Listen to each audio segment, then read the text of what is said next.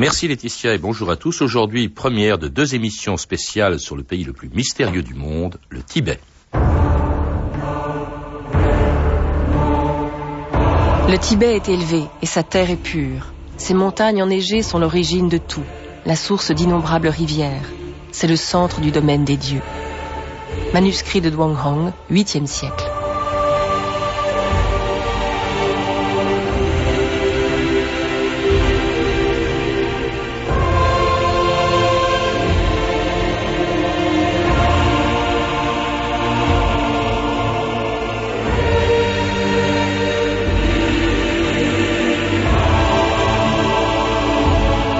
2000 ans d'histoire.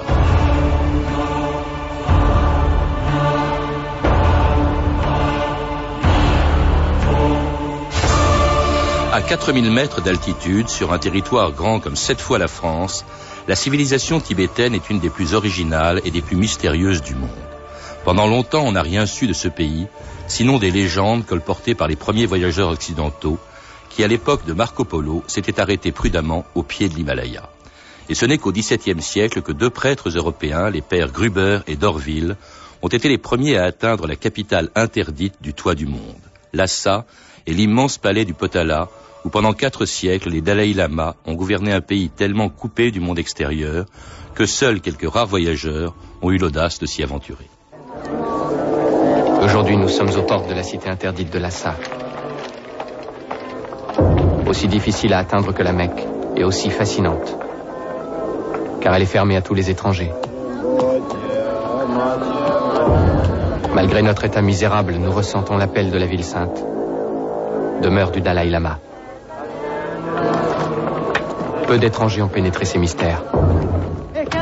J'espère que tu comprendras que la distance qui nous sépare n'est pas aussi grande qu'elle paraît. Avec toute mon affection, ton père, Heinrich Harrer. Françoise Pomaré, bonjour.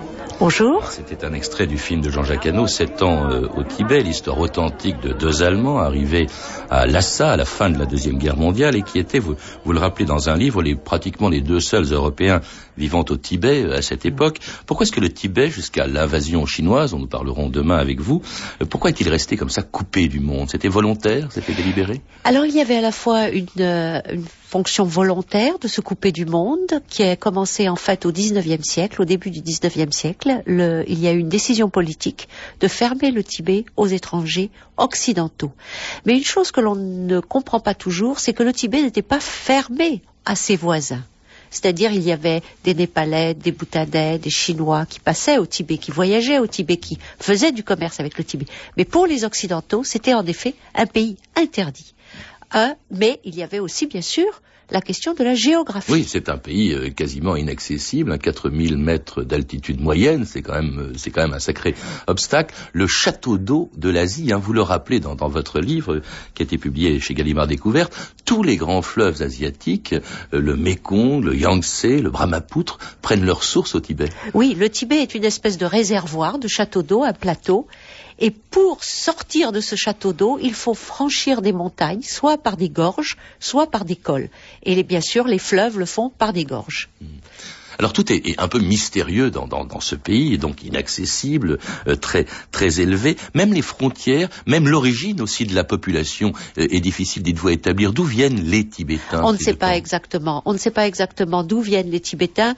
Probablement euh, une branche des grandes populations qui, à l'époque proto-historique, nomadisaient dans le nord euh, de la Chine et du Tibet au confluent avec la, Mongolie, mais on ne sait pas exactement d'où viennent les Tibétains et s'il y avait un seul, une seule origine aux Tibétains ou plusieurs origines de population. Mm. Et puis alors aussi un pays dont les frontières sont difficiles à, définir puisque euh, elles ont été variables dans le temps. la civilisation tibétaine recouvre un espace, je disais tout à l'heure, je crois à peu près de 3 millions et demi de kilomètres carrés. L'actuel Tibet, province chinoise, est beaucoup plus petit. Oui, Françoise Pomaret.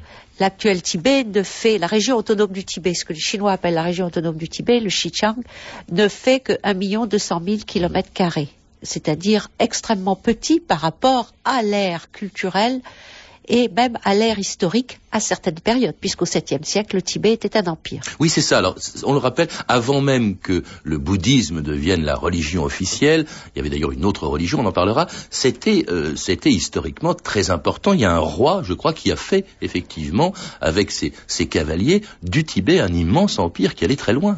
Oui, le roi tibétain Sonzhengampo, au 7e siècle, a non seulement unifié le Tibet central, ce qu'on appellerait aujourd'hui le Tibet central, mais est allé jusque dans les régions actuelles nord-ouest de la Chine, dans le corridor du Kansu, aux frontières avec la Mongolie et le désert de Gobi. Il est allé aux frontières avec la Chine telle qu'elle était à l'époque. Il est allé jusqu'au Népal et il est allé à l'ouest, extrêmement loin, jusque pratiquement au Cachemire, l'actuel Cachemire. On, dit même qu'il aurait atteint le golfe du Bengale, si bien que chose extraordinaire pour un pays enclavé comme le Tibet. Euh, je crois qu'on appelait à, l'époque le, golfe du Bengale l'océan tibétain. Ça, on n'en est pas sûr. on n'en est pas tout à fait sûr, mais c'est vrai hmm. qu'il y a.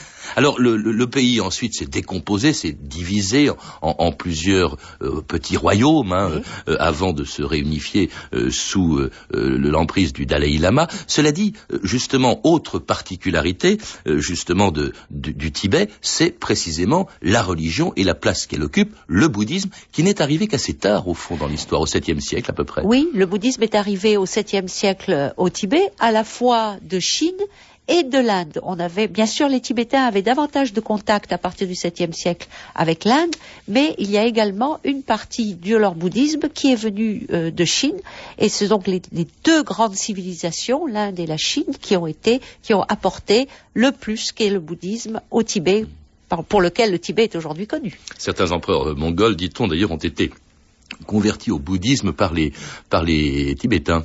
Oui, absolument. Euh, les empereurs Khan, c'est ça? Oui, c'est ça. Les empereurs mongols étaient extrêmement tolérants. Mhm. Euh, Kubilai Khan avait une mère chrétienne d'ailleurs, et ils étaient très intéressés par les pouvoirs qu'on attribuait aux prêtres bouddhistes. Les lamas. Les lamas, oui, ce qu'on appelle en Occident les lamas. Les lamas. Cela dit, vous rappelez aussi une chose, euh, Françoise Pomaret, c'est que les lamas ne sont pas forcément, comme on le croit, comme je le croyais avant de vous lire, des moines. Non.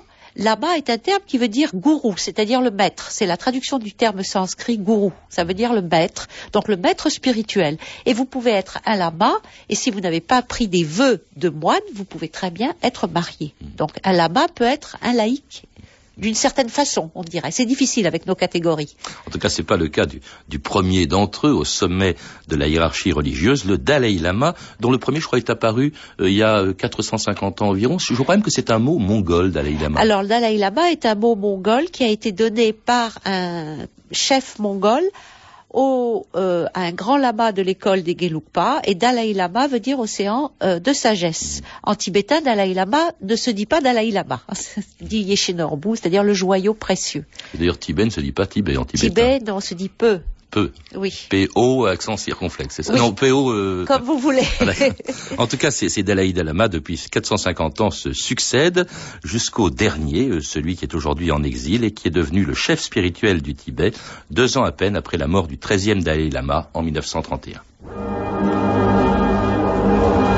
Le Bouddha de la compassion, le joyau qui comble les vœux, le 14e Dalai Lama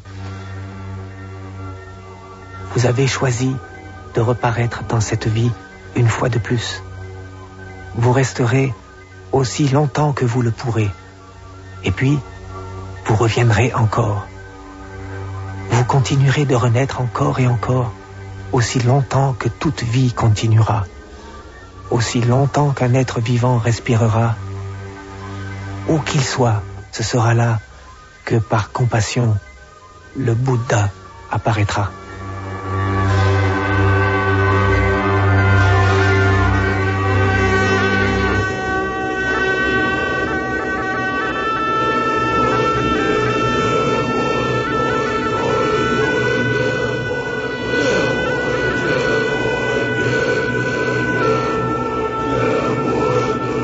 Vous écoutez France Inter, 2000 ans d'histoire, aujourd'hui le Tibet. C'était un extrait, c'était un extrait du très beau film de Martin Scorsese, euh, Kundun, très très fidèle à la réalité, je crois. Euh, oui. Françoise Pomaret. Oui, Martin Scorsese a une sensibilité extraordinaire, je crois, en ce qui concerne les religions, et il a vraiment été tout à fait subjugué par la vie du Dalai Lama. et il a vraiment rendu de façon poétique, mais réelle, euh, le, cette vie du Dalai Lama. Très très bouleversant, un film bouleversant. Et, et du bouddhisme, hein, parce que le très, le quatorzième Dalai Lama, celui qui, qui Oui. vit encore, qui, et qui que l'on voit un peu partout euh, dans, dans le monde, puisqu'il est en exil, euh, c'était le quatorzième justement. Il y en a eu, il y en a eu beaucoup. Euh, donc c'était l'inc- l'incarnation du Bouddha, c'est c'est ça? C'est un petit peu compliqué, mais disons que le bouddhisme tibétain ne peut pas représenter le bouddhisme en, en général. On ne peut, le bouddhisme tibétain a les mêmes préceptes que les autres catégories de bouddhisme, pour parler simplement, mais il a quand même des, des particularités. Cette particularité est que l'on peut se réincarner dans le monde en tant que lignée, c'est-à-dire comme les Dalai Lama, comme les Trulku. Ça veut dire incarnation dans le monde, émanation dans le monde. Et donc, les Dalai Les Trollcous, c'est une catégorie de lama. C'est la catég- catégorie supérieure. voilà, ce sont, les réincarnés, qui ça. se réincarnent dans cette dans les vies, vie après vie. Donc, et le quatorzième Dalai Lama en est l'illustration la plus connue en Occident. Mais qui choisit celui qui va réincarner le Dalai Lama précédent Francis Alors, c'est un petit peu compliqué. Il y a plusieurs modes de, sélection. L'un des modes de sélection le plus courant est qu'en général, la personne qui meurt, on dit qu'il s'en va en tibétain, euh, et simplement va faire un rêve ou va donner quelques orientations prophétiques, souvent assez difficiles. Et à ce moment-là, on envoie des, émissaires à travers le pays pour retrouver l'enfant. Et parfois, il y a plusieurs enfants. Alors, la particularité du Tibet, c'est pas seulement le Dalai Lama, c'est pas seulement le bouddhisme, c'est que le Dalai Lama est à la fois, depuis euh, 1642, vous le disiez, est à la fois chef euh, temporel, spirituel et temporel. C'est une théocratie. De quand ça date, ça? Et est-ce que ça a toujours été le cas dans l'histoire relativement récente du Tibet, Justement, comme vous le dites, euh, vous le dites, 1642, c'est vraiment la date tournante dans l'histoire du Tibet, puisque le chef d'une école qui s'appelait les Gelugpa, donc le Dalai Lama, prend le pouvoir temporel avec l'aide de ses alliés mongols, monte sur le trône temporel du Tibet, réunifie le Tibet, et en même temps, de fait, devient également le chef spirituel, même si les autres écoles du bouddhisme tibétain conservent leur chef spirituel. C'était le cinquième Dalai, Dalai Lama, ce qu'on appelait le grand cinquième, c'est ça.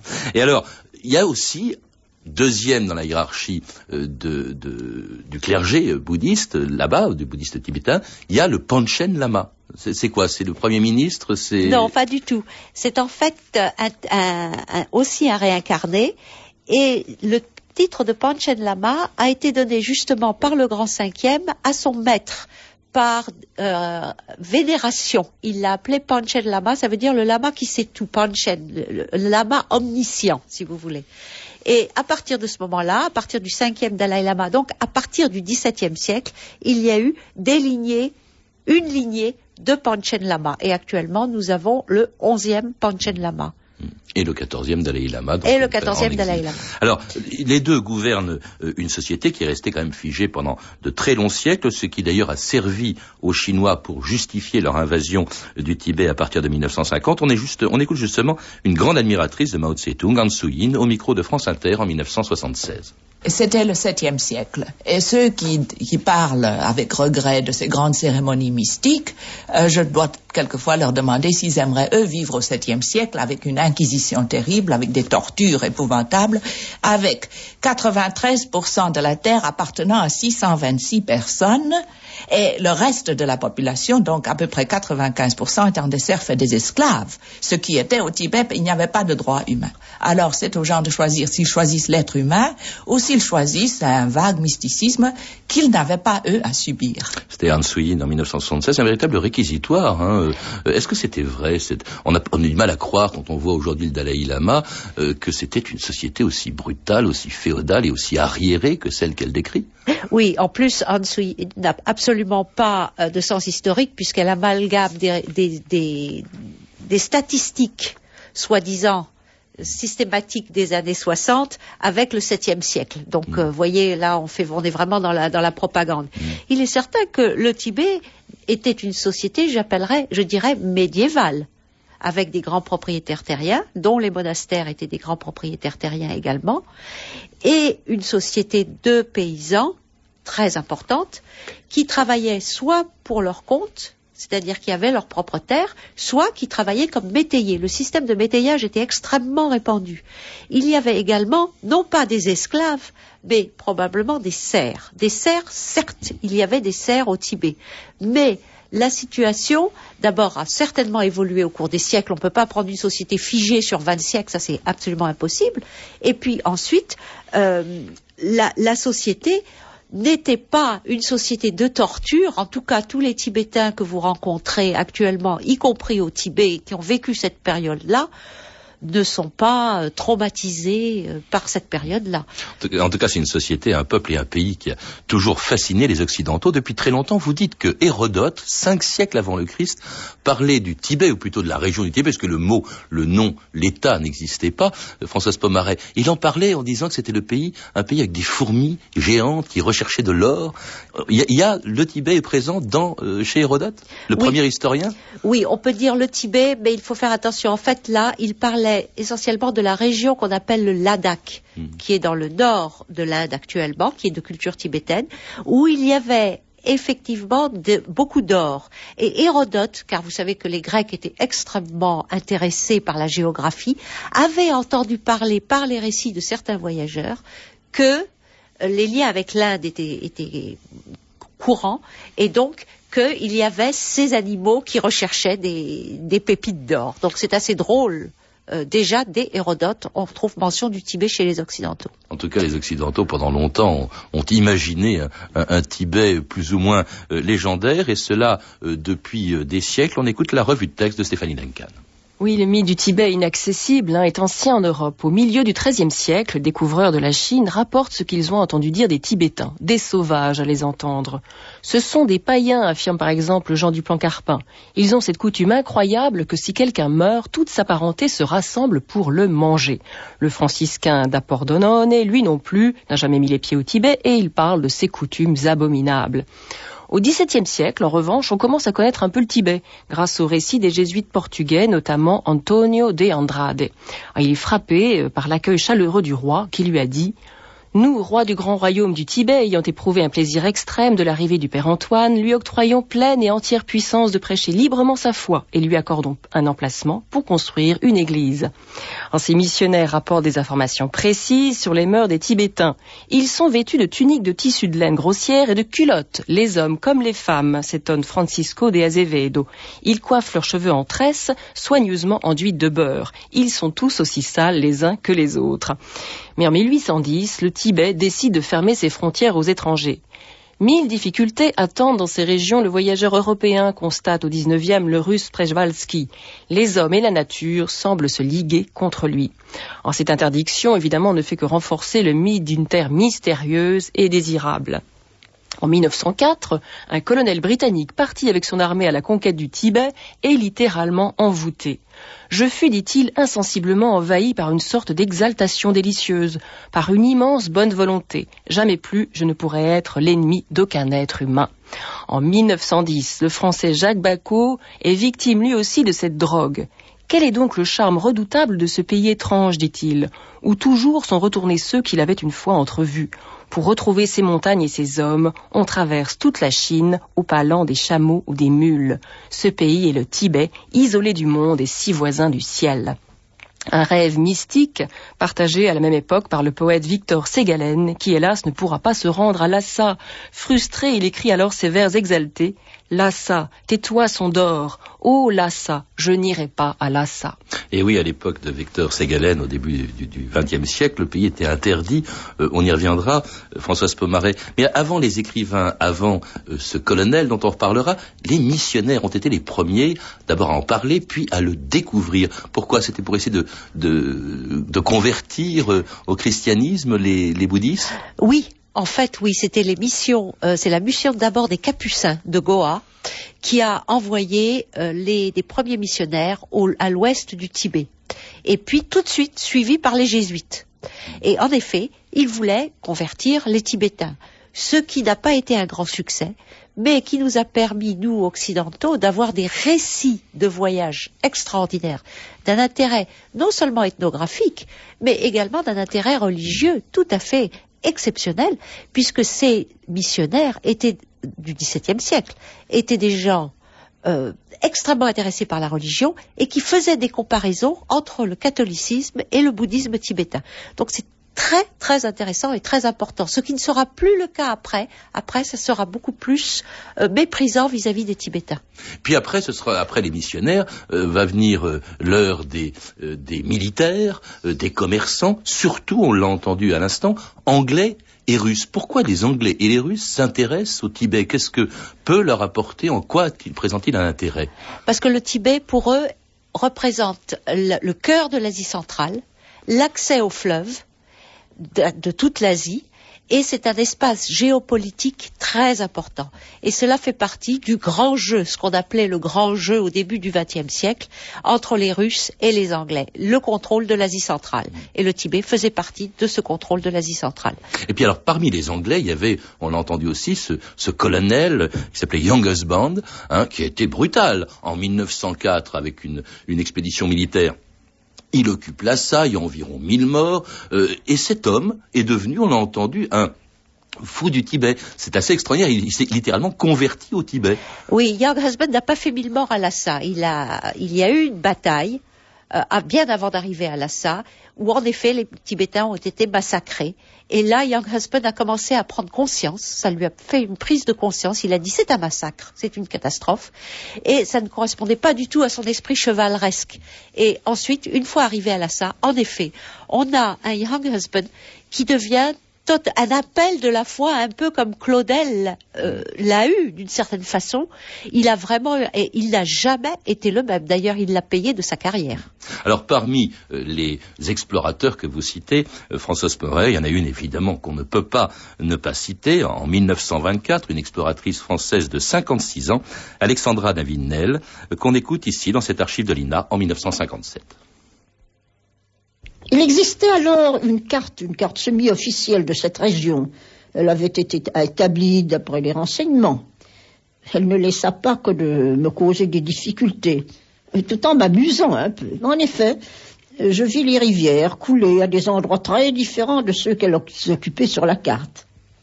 Alors, de retour en France, avant de repartir pour un nouveau voyage au Tibet, j'eus l'occasion de rencontrer Charcot. Alors je fis part à Charcot de l'étonnement que m'avait causé la conduite des rivières que j'avais vues couler hors des endroits désignés à leur cours par la carte. Ce sont les rivières qui ont tort de n'être pas à leur place, me dit le grand explorateur. C'était Alexandra Davinel en 1957. Elle avait 89 ans, mais elle avait déjà 56 ans, 24 quand elle découvre un Tibet qui la fascine. comment, d'abord, euh, vous l'avez, je ne sais pas si vous l'avez connue. Non, je ne l'ai pas connue malheureusement, mais c'était une personnalité euh, extraordinaire et peu facile, peu commode.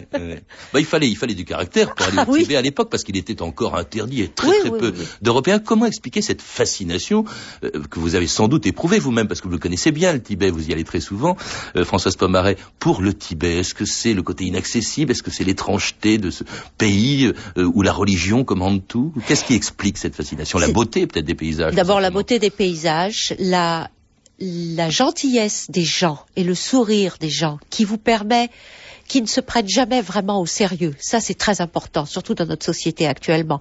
En ce qui concerne Alexandra Davinel, je ne peux pas me mettre à sa place, évidemment. Elle était dans un, dans un contexte tout à fait historique, complètement différent. C'était une femme extrêmement curieuse et qui avait toujours le désir d'acquérir de nouvelles connaissances. Et le bouddhisme, c'était très important pour elle, c'était sa vie. Donc elle voulait aller aux sources du bouddhisme. Hmm. Et rien ne l'aurait arrêté. Et c'est comme ça qu'après plusieurs tentatives qui ont échoué pour rentrer au Tibet, elle a réussi en tant que mendiante, en se déguisant en mendiante, à arriver à Lhasa. Hmm. Et c'était un voyage d'une dureté extraordinaire. Oui, d'autant plus que c'était encore, donc c'est pour ça qu'elle se déguisait, c'était encore interdit. Vous évoquez d'autres expéditions, par exemple une expédition très curieuse, commanditée en 1938 par le régime nazi. Himmler a envoyé une expédition au Tibet. Oui. Pourquoi? Est-ce que c'est est-ce que c'est pas à cause du fait que l'emblème du nazisme c'était la svastika, euh, qui est un emblème en fait très ancien qui représente le soleil et qu'on retrouve au Tibet? Qu'on retrouve au Tibet, qu'on retrouve en Inde également. C'est un motif hindou également. On le retrouve très très fréquemment en Asie, et Himmler a été fasciné par euh, cette ce symbole, mais également la swastika nazie est à l'envers de la swastika euh, bouddhique. Hein, je tiens à le signaler quand même. Et le Himmler tout est à l'envers d'ailleurs entre le nazisme et le bouddhisme tibétain. C'est vraiment le contraire. Et il pensait peut-être trouver une race exceptionnelle. Il y avait aussi la notion de race qui jouait dans cette e, e, expédition, l'expédition Schaffer. Et on a un film de l'expédition Schaffer où l'on voit ces messieurs en train de prendre des mesures anthropomorphiques de ces pauvres Tibétains, les dents, les oreilles, le crâne, etc. Puis aussi, euh, on en reparlera peut-être demain, ces deux alpinistes, donc Harrer et, et Hofschneider, hein, qui ont vécu sept ans au Tibet à la, fin des années 40, les seuls Européens présents quand les Chinois donc ont envahi le, Tibet en 1950. On en parlera demain avec vous, Françoise Pomaret. Alors je rappelle, je vous remercie, je rappelle donc que vous venez de publier Le Tibet, une civilisation blessée, publié dans la collection Découverte chez Gallimard. Je mentionne, puisqu'il me reste quelques secondes également, deux expositions qui se tiennent actuellement à Paris. La première, jusqu'en août, une exposition de géologie, Himalaya, Tibet, euh, aux, sources d'une histoire nationale, je crois le titre de, cette exposition. Et puis la seconde, au musée Guimet, euh, rituel tibétain, vision secrète du cinquième Dalai Lama. Donc c'est jusqu'en février. Vous avez pu entendre des extraits des films suivants, Kundun de Martin Scorsese et Sept ans au Tibet de Jean-Jacques Hano, tous deux disponibles en cassette chez Pathé Vidéo. Vous pouvez retrouver ces renseignements en contactant le service des relations avec les auditeurs au 0892 68 10 33 34 centimes d'euros la minute ou consulter le site de notre émission sur franceinter.com. C'était 2000 ans d'histoire. À la technique Jean-Philippe Jeanne et Julien Chabassu, documentation et archivina Virginie bloch et Claire Tesser et Sandra Escamez, revue de texte Stéphanie Duncan, une réalisation de Anne Kobilac. Une émission de Patrice Gélinet.